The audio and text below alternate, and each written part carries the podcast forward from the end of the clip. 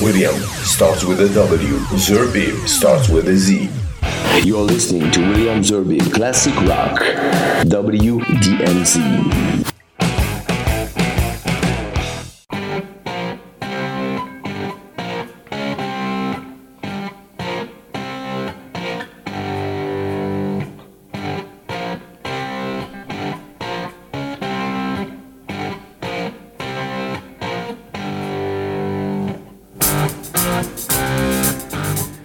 Salut à tous, heureux de vous retrouver euh, pour une nouvelle émission de Classic Rock dans le cadre de cette euh, émission légendaire qui est WDMZ Classic Rock.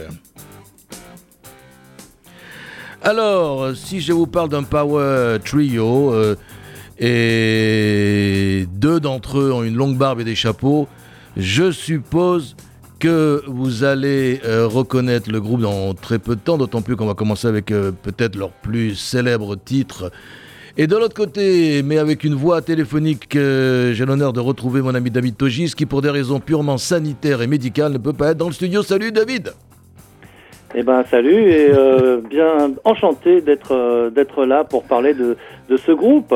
Eh ben écoute, tu sais quoi?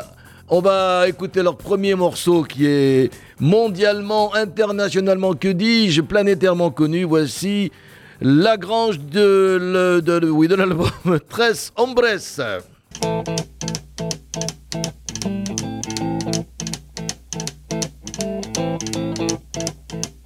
Rumors spreading round in that Texas town about the shack outside the game. And you know what I'm talking about. Just let me know if you wanna go to that home out on the range. They got a lot of nice girls. Huh?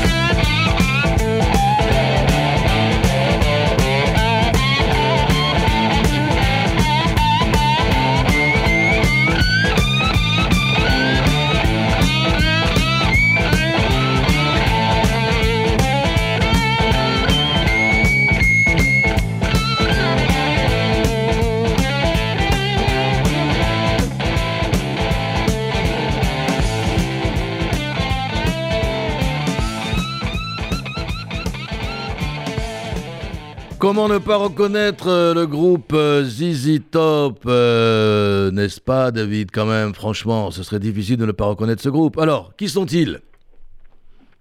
Alors, il faut que je réponde là maintenant, parce que moi, je me demandais euh, où, où apparaîtrait ma contribution.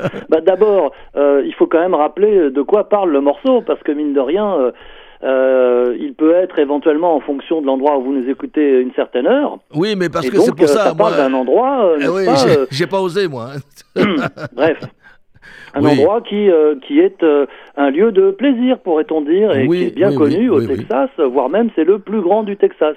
Apparemment, c'était le plus grand. Je ne sais plus ce que, ce que c'est devenu, mais c'est vrai que c'est, on va dire, euh, euh, un lieu de plaisir. Et a- apparemment, c'était des, lieux que, nos amis fréquentaient. Alors, bon, on parle de, euh, de évidemment de ZZ Top. Alors, euh, les deux euh, faux rabbins euh, sont euh, Billy Gibbons et Dusty Hill. Et celui qui ressemblait moins à un, rabbin, mais plus à un, je dirais, un mousquetaire, c'est, le batteur Frank Beard. Pourtant, lui, il avait comme nom Beard la barbe. Il n'en avait pas, ou très peu. Et oui, les malheureux, ils ont le droit à chaque fois à la, à la même définition, et c'est vrai que euh, quand ils ont fait un break au milieu des années 70, euh, les barbes ont encore plus poussé, et je crois que, que Gibbons a eu euh, une sorte de premier prix de la barbe la plus longue de l'histoire du rock.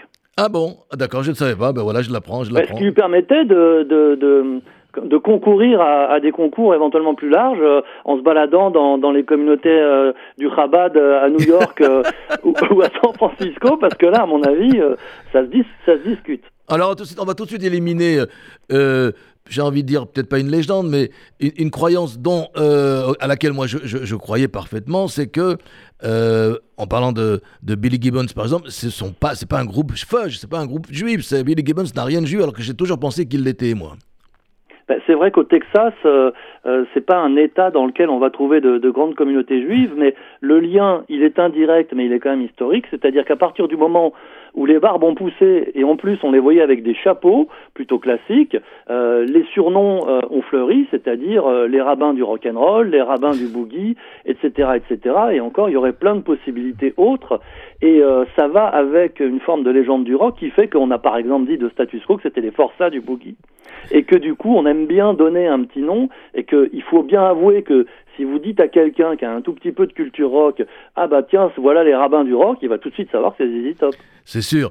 Et mais puisqu'on parle de boogie, bon, c'est eux qu'on crée, ce, que, ce, qu'on crée, je ne sais pas si on peut dire créé, mais en tout cas qu'on développé, promu ce fameux boogie blues rock. Non, quand même, franchement, quand, et quand on écoute Lagrange, c'est, que c'est du boogie à, à l'état pur, non?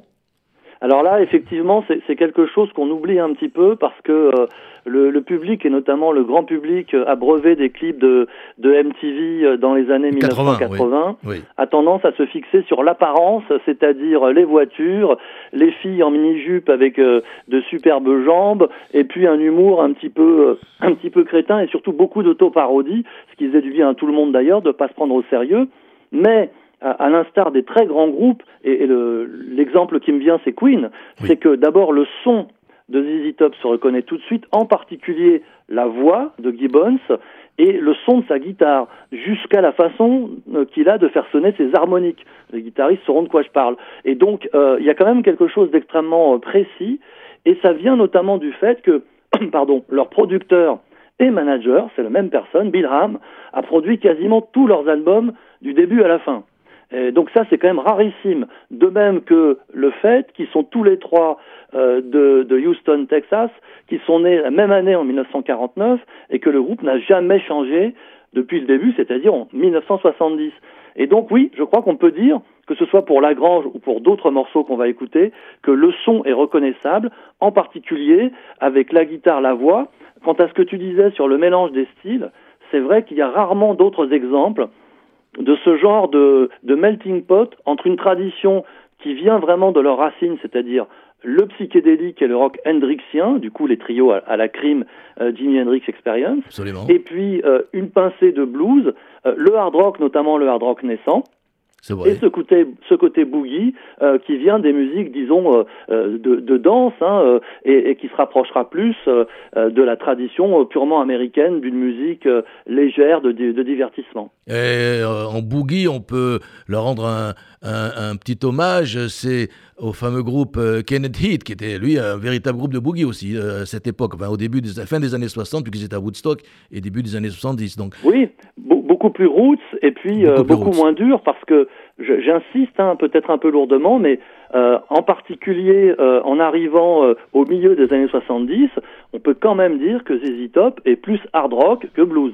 Absolument. même si le blues a été leur fil conducteur très très longtemps et jusqu'à aujourd'hui, même quand Billy Gibbons fait des... D'ailleurs, le dernier album qu'il a fait en solo est un album splendide de, de, de blues. Euh, Monsieur Togis, nous allons continuer avec un autre super titre, un méga titre, euh, de, alors qui est sorti plus tard, on est en 1983, donc on fait un petit saut de 10 ans euh, pour écouter cet autre standard qui est Gimme All Your Loving de l'album Eliminator.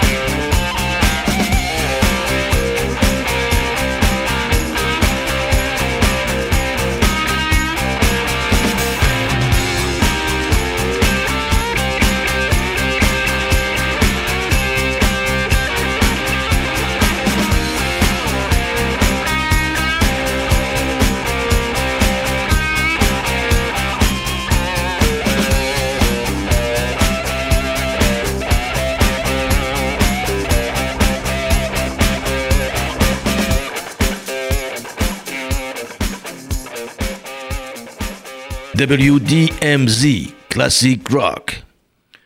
Eh bien, Gimme All Your Loving, c'est encore un méga titre euh, du groupe ZZ Top. Je suis avec David Togis qui est au téléphone pour des problèmes médicaux, mais il va vite se remettre puisque tout le monde connaît ce garçon et on sait qu'elle a une santé de fer. Alors, euh, Donc on est arrivé en 1983, on a, fait, on a sauté 10 ans et on a bien fait parce que ce titre, est, Gimme All Your Loving, est surtout connu pour sa vidéo, euh, le, célèbre coupé Ford rouge, les pin-up avec, les jolis, avec des micro-shorts, je crois, et puis des jolies jambes, comme tu l'as dit tout à l'heure. Quand même 4 millions d'exemplaires.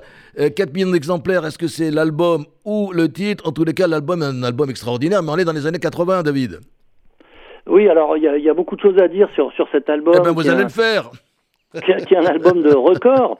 Euh, et je me demande s'il n'en est pas maintenant plutôt à, à 10 qu'à 4 millions d'exemplaires vendus. Ah ok, d'accord. Mais euh, c'est déjà euh, le moment où ZZ Top est une institution absolument monumentale.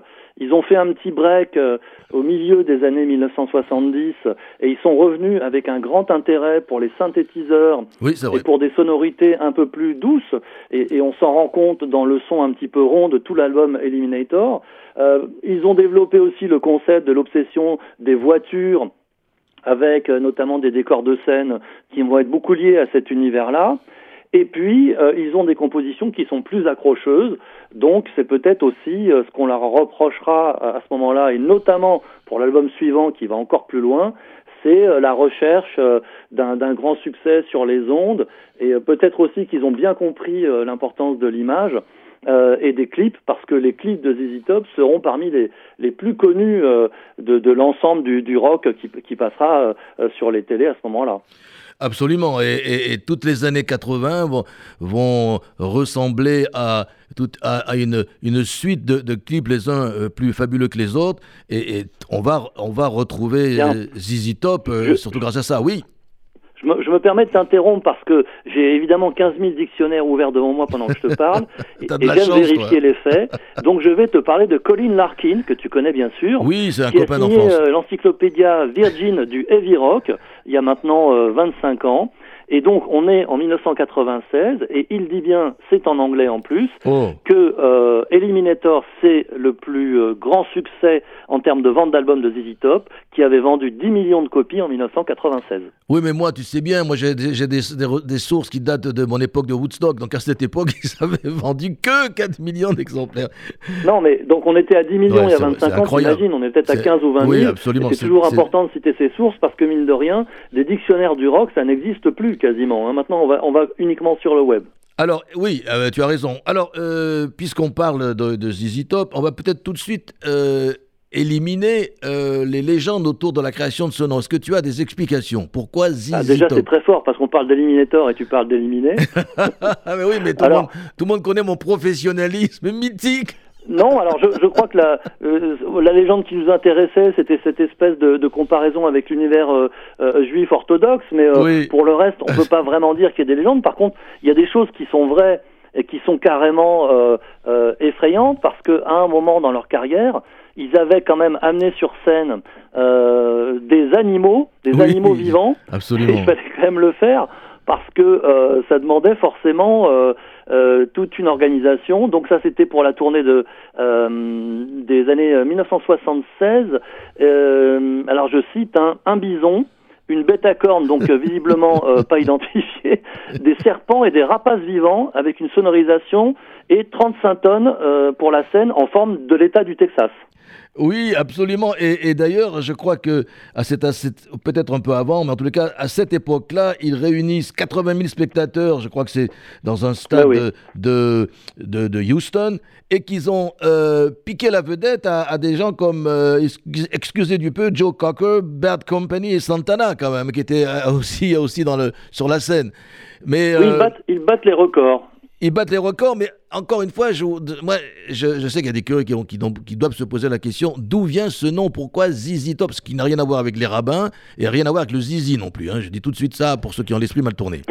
Alors, figure-toi que j'ai trouvé une autre explication parce que euh, les auditrices et les auditeurs le savent. On, on- on- on- on échange beaucoup avant de, avant de parler. Et évidemment, on s'est dit, mais alors qu'est-ce que qu'est-ce que t'as toi comme euh, comme origine? Alors, j'en ai une nouvelle que tu connais peut-être pas. C'est que ZZ Top serait en fait le comment dire l'addition de deux marques de papier toilette, Zizi et Top. Ah bon Non, je Mais je crois que pas, si on veut être un petit peu scientifique, il y a quand même un truc qu'on peut pas leur enlever, c'est que si tu appelles ton groupe ZZ Top, tu es sûr d'être à la fin Voilà. des dictionnaires de l'histoire du rock, des listes de groupes et des bacs de disques. Celle-là, je la connaissais, celle-là, absolument. A- forcément le dernier. Donc pour le reste, euh, il y aurait aussi euh, cette possibilité de euh, un nom de bluesman parodique, mais non. Je crois que ça les amuse beaucoup et que euh, on le saura peut-être à la toute fin. euh, et encore, ça fait partie du mystère. De toute façon, ça veut rien dire. Voilà, euh, puisqu'on parle de fin, à, à signaler quand même, en, en lui rendant hommage avec cette émission, que Dusty Hill, l'autre barbu qui jouait de la basse, est décédé, je crois, en juillet dernier, euh, euh, et qu'ils l'ont remplacé par, je sais plus, je connais plus son nom, mais ils l'ont très vite remplacé par un, quelqu'un qui jouait avec eux aussi de temps en temps. Enfin, je j'ai Bah, plus tu sais, comme, comme ils tournent très peu en, en Europe et qu'en France, comme tous les vieux Américains, ils viennent quand c'est l'été, euh, ben, on les voit une fois tous les ans, une fois tous les deux ans, euh, mais ça devient maintenant euh, quelque chose de... euh, euh, d'un petit peu euh, comment dire c'est muséal un petit peu hein, c'est c'est le la, la tradition et le, et le patrimoine qui débarquent En tout cas, je vais te faire un aveu, peut-être un triste aveu, c'est que lorsque je les ai vus il y a une, crois, 7-8 ans euh, à, à Bercy, j'ai été un peu déçu de, de leurs prestations euh, scéniques. Et en plus, ils ont aussi, ils avaient quand même fait leur numéro de, de guitare qui tourne en même temps, parce que souvent ils faisaient leurs mouvements euh, de manière tout à fait parallèle. Enfin bref, écoutons de la musique avec euh, un nouvel album, enfin un nouvel album, non, c'est pas un nouvel album, il est sorti en 81, El Loco, et de ce, de ce, de cet album, je signale que c'est toi le, le- le- le sélectionneur de la playlist, donc Mais tu oui. es le, le seul responsable de cette playlist. Voici Tube, Snake Boogie, tu nous en diras beaucoup plus à la fin du titre.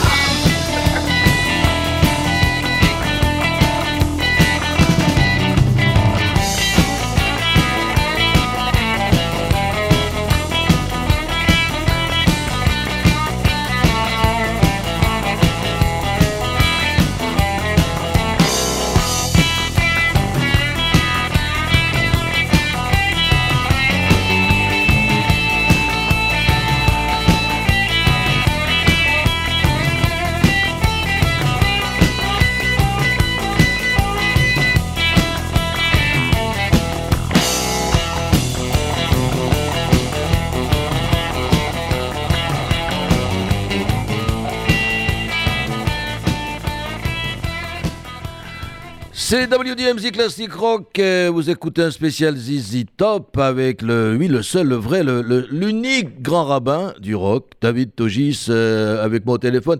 David, pourquoi cette sélection Tube Snake Boogie? Pour moi, on est revenu quelques années dans les années 50. C'est plutôt une base rock and roll, rockabilly presque.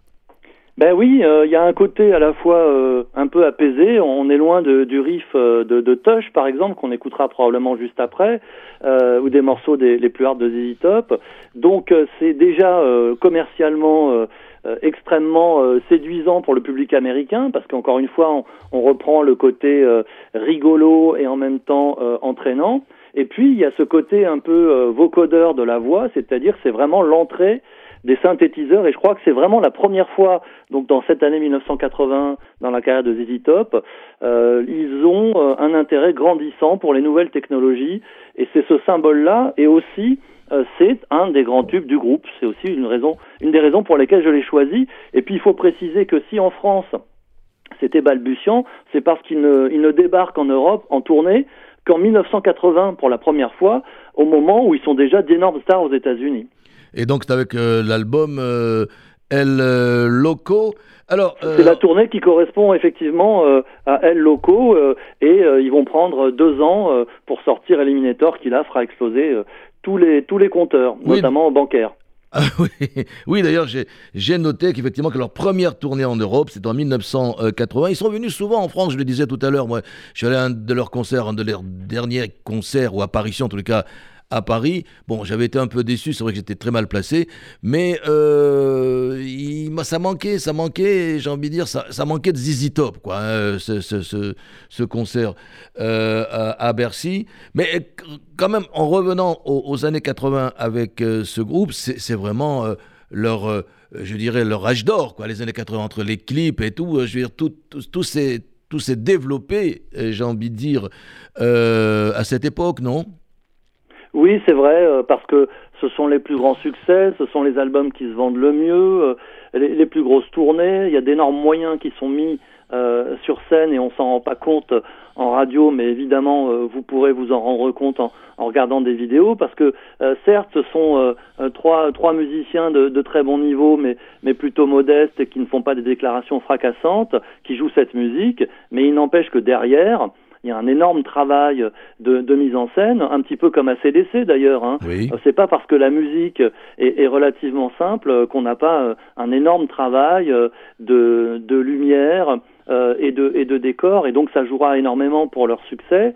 Et puis, ça va prendre une importance telle que l'État du, du, Texas et plusieurs villes vont instaurer un, un jour férié. Ce sera le 27 août, le ZZ Top Day. Non. à Houston, à Dallas et à San, Antonio. C'est pas vrai, ça je ne savais pas. À partir de 1986. Donc euh, voilà, c'est euh, comme euh, les Beatles anoblis par la reine. Hein. Le, Texas est fier de ses ZZ Top. Le ZZ Top Day, celle-là, celle je ne la connaissais pas. sur, ma, sur ta playlist, je lis Cheap Sunglasses. C'est un, album, ah. un, titre qui vient de l'album Deguelo, qui n'a pas été un album très réussi, me dit-on dans l'oreillette. Alors, je sais pas qui te dit ça, mais il faudrait que je lui parle deux minutes parce qu'on va pas bien s'entendre. Mais euh, Deguello, d'abord, euh, c'est un mot espagnol qui reprend la tradition de Tres Hombres, c'est-à-dire le fait d'avoir des morceaux qui évoquent le Mexique, forcément. Oui, il y avait plein de noms espagnols. Ils ont pas mal joué avec ça, avec cette, euh, cette image, et puis ça va loin parce que Deguello, c'est carrément euh, le mot d'ordre des Mexicains qui allaient massacrer les derniers Américains à Fort Alamo quand même. Ah quand même, ah, ben, je ne le savais pas non plus, donc euh, ok. Donc c'est un moment, c'est un moment d'histoire, et ce que j'adore dans ce titre, c'est ce groove rampant qui est absolument extraordinaire, ce travail des guitares qui notamment au moment du break sont doublés, et cette discret contretemps de la batterie de Frank Beard, qu'on ne dise pas que c'est un mauvais batteur. Donc voilà, c'est un morceau qui a une atmosphère particulière, et pour tout dire, euh, je l'ai redécouvert avec un groupe de reprises qui malheureusement ne joue plus, qui était extraordinaire et dont le guitariste était devenu un bon copain. Il s'appelle Vincent Martinez, j'ai plus trop de ses nouvelles, mais c'est un sacré virtuose. Et ben grâce à eux, voilà, on a remis Chips and Glasses euh, dans les, dans les, dans sur les ondes. Et j'espère que vous allez comme moi vous régaler avec ce superbe titre. Eh ben on écoute tout de suite Chips and Glasses, album en 1979.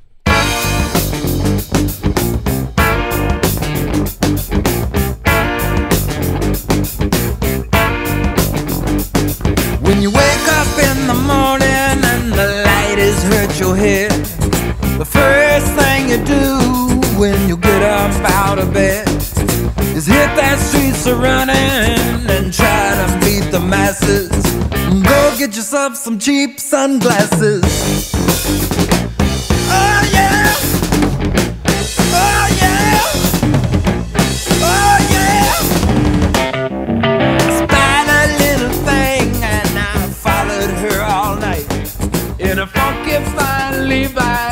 Her sweater's kinda tight.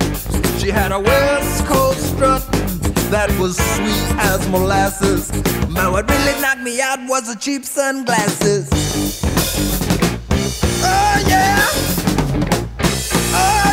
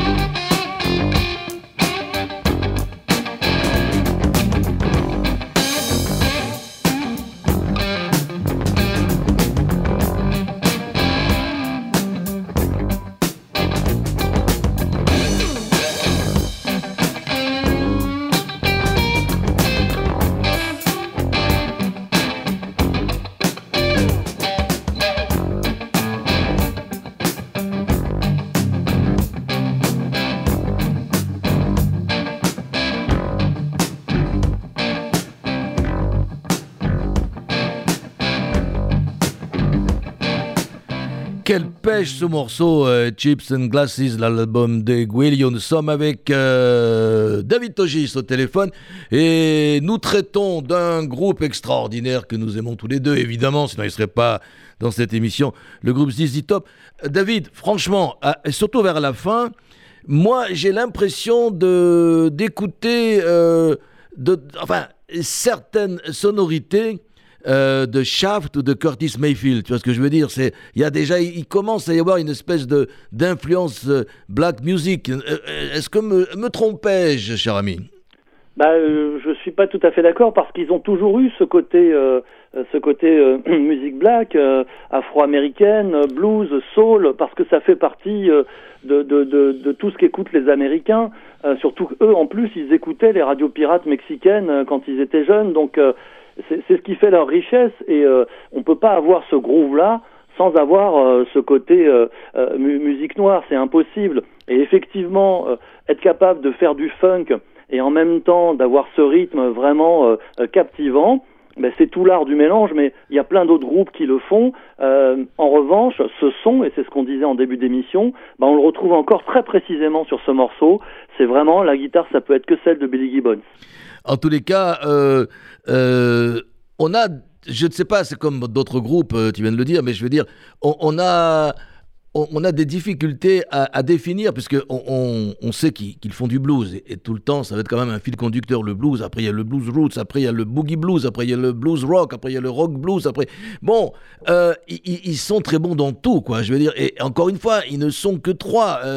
ces fameux Power Trio, arriver à faire ce son, celui qu'on vient d'écouter euh, dans Chips and Glasses, c'est génial, quoi. Moi, je dis c'est même géant, quoi. C'est extraordinaire. Ah, bon, là, je, je, reconnais ton, ton, ton emphase euh, et le fait que tu, tu, es dans l'admiration, dans et, et c'est bien compréhensible. Mais je crois que c'est tout simplement une question de survie, parce que si les groupes qui ne sont que trois, comme tu dis, euh, réussissent à faire une longue carrière, il faut vraiment qu'ils aient quelque chose de très particulier. Absolument.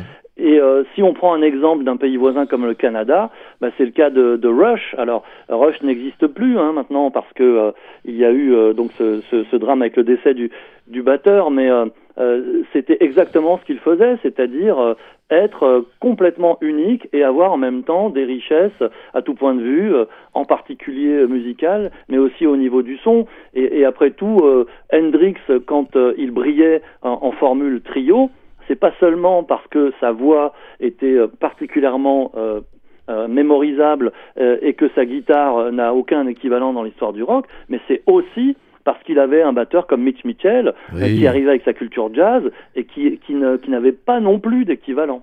Ça me rappelle un peu. c'est mon point de vue. Ça me rappelle un groupe dont on a parlé qui était le groupe Queen. Euh, Queen, Cream, pardon. Queen, moi, c'est autre chose encore. Euh, puisque tu me parlais d'Hendrix, euh, j'ai noté quelque part qu'avant qu'il avant qu'il euh, qu'il crée avec Dusty Hill et Frank Beard, Billy Gibbons avait un autre groupe qui s'appelait The Moving Sidewalks. Et il a joué en première partie, donc on est fin des années 60, je crois, de Jimi Hendrix, qui lui offrira à la fin, je crois, une Fender Strato de 1955, ça doit te faire saliver quand même, j'imagine. Ah oui, forcément. Et d'ailleurs, il aurait déclaré que euh, Gibbons était le meilleur guitariste de sa génération. Eh bien, écoute, si c'est pas très sympa pour les autres, euh, mais euh, c'est gentil. Non, c'est gentil. Eh bien, écoute, dans le même album, tu me proposes un, un titre encore plus péchu, je crois, I Thank You, qu'on va écouter tout de suite.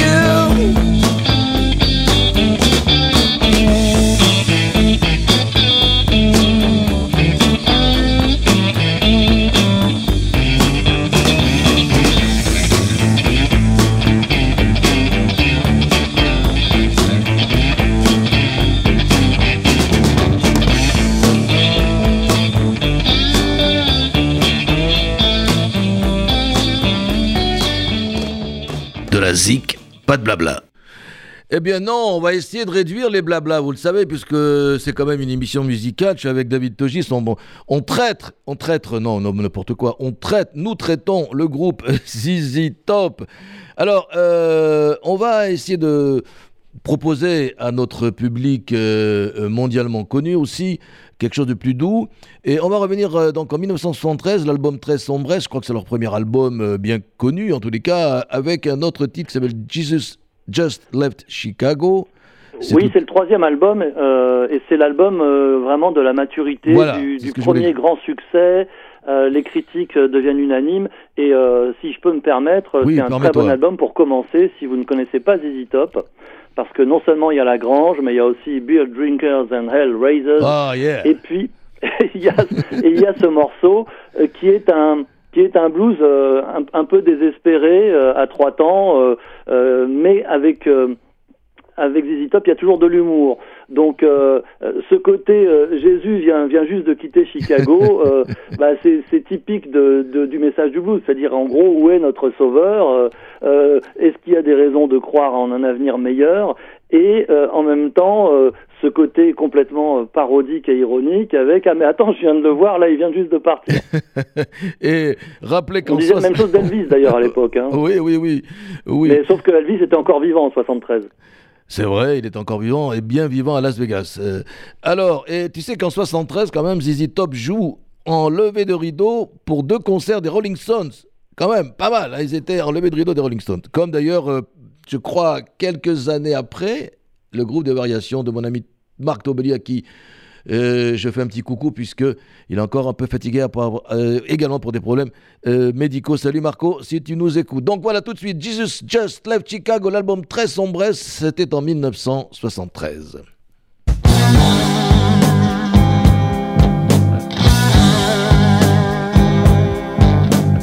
Jesus just left Chicago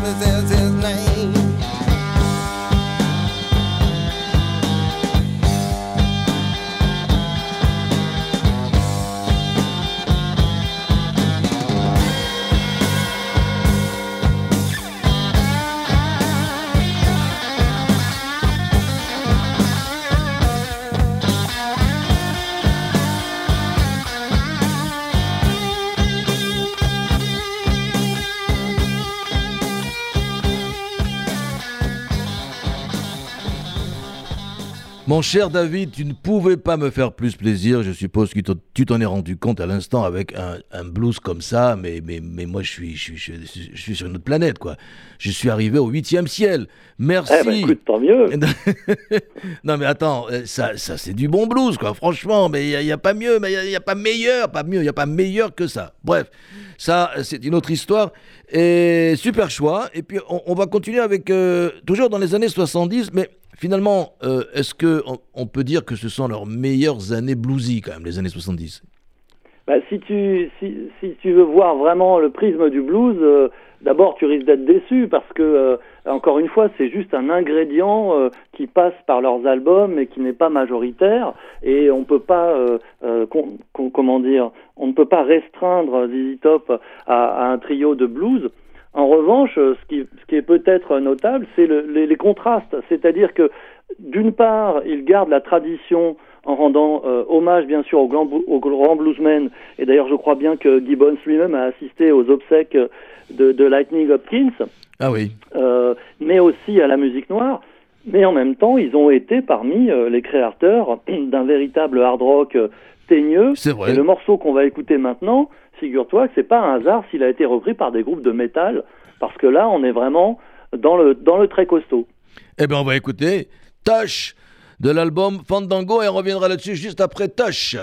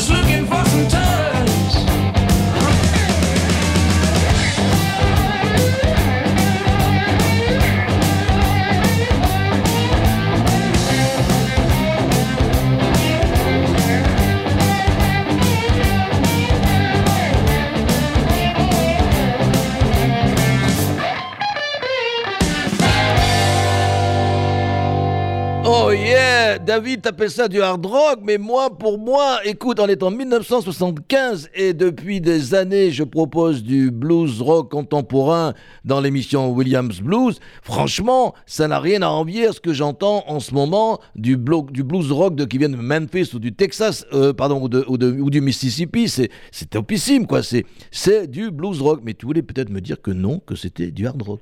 Non, non, mais simplement euh, en matière de rythme, de son. Euh, on est vraiment dedans, quelque chose de, vraiment agressif et euh, il suffit de pousser un peu la saturation euh, et là on est, euh, on est on est vite arrivé au heavy blues hein, ou heavy, heavy boogie. C'est vrai, mais on est quand même en 75, c'est révolutionnaire quand même. Ce son en 75 n'était pas courant, franchement. Ou alors, ou alors comme bah, d'habitude. Bah quand même, il y avait status quo. Hein. Oui, oui, mais bon, oui, oui, il y avait aussi euh, Lynyrd non, dans ces années-là, je sais même plus. Ils envoyaient du bois, hein, status quo déjà à l'époque. Hein. C'est vrai, c'est vrai. Mais, mais, mais là, franchement, euh, ce que je propose à, euh, une fois euh, ou deux fois par mois dans, dans, Williams Blues, franchement, c'est ça, c'est ce son-là.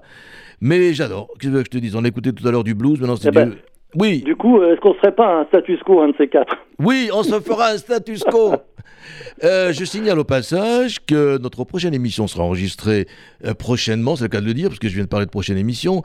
Euh, donc Pléonasme quand il nous tient, et nous parlerons d'un groupe que je connais très mal, qui est, je te laisse le dire, donc on parlera de Frank Zappa, peut-être même des Mothers of Invention, mais là j'y connais pas grand-chose. Donc je fais, et puis une surprise il y aura dans cette émission, mais je te fais confiance. On va écouter un autre titre d'un album que je connais pas du tout, euh, de ZZ Top, tu nous en parleras peut-être après. Voici Rough Boy, l'album Afterburner.